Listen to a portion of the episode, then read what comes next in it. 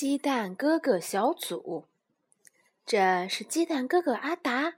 其实他早就该从蛋壳里出来了，但他现在还是一只蛋。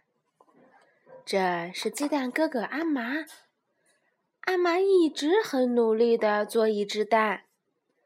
最后这位是鸡蛋哥哥阿果，阿果也一直待在鸡蛋壳里面。他们三个成立了鸡蛋哥哥小组，因为他们都很崇拜那个长大了却还是一只蛋，为了保护弟弟们单枪匹马对付大乌鸦的传说中的鸡蛋哥哥。传说中的鸡蛋哥哥是大家心目中的英雄。我们是鸡蛋哥哥小组，蛋壳永不破，大家要保持一致。鸡蛋哥哥小组的光荣传统，加油！三个人排成一队散步的时候，所有小鸡都回头看他们。我们是不是很威风呀？阿达说：“我想是。”不过，阿麻回答：“那只小鸡好像在笑我们呢。”阿果有点不安地说：“我们看上去肯定很傻。”对呀，如果只做鸡蛋，谁也不会觉得我们了不起。好，要加油，我们也可以成为英雄。前进，前进！鸡蛋哥哥小组，阿达对小鸡们说：“来，我背你们。”哇哦，小鸡呼啦啦都爬到阿达的头上。啊，大家不要一下子都上来嘛！啪啦。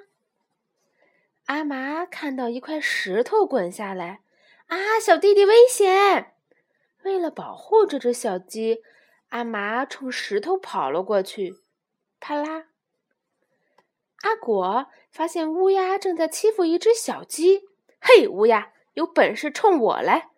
啪啦啪啦。第二天，阿达、阿麻和阿果都用很奇怪的姿势打招呼。我。我们是鸡蛋哥哥小组，蛋壳永不。说到这里，大家都沉默了。其实我的蛋壳已经破了，阿达伤心地说：“啊，我的也破了。”阿麻抬起了头：“我的也是。”阿果转过身去。我们的鸡蛋哥哥小组以后该怎么办呢？还要继续带着蛋壳吗？我都觉得有点不好意思了。三个人都不说话了，大家再也忍耐不住了。太麻烦了，不干了，不干了，不要这破玩意儿了。说着，他们把蛋壳全都扔了。阿麻，你的个子真高呀！阿果。你真结实呀，阿达！你的机关简直太漂亮了。又温柔又强壮的阿达，又高大又灵活的阿麻，又结实又勇敢的阿果。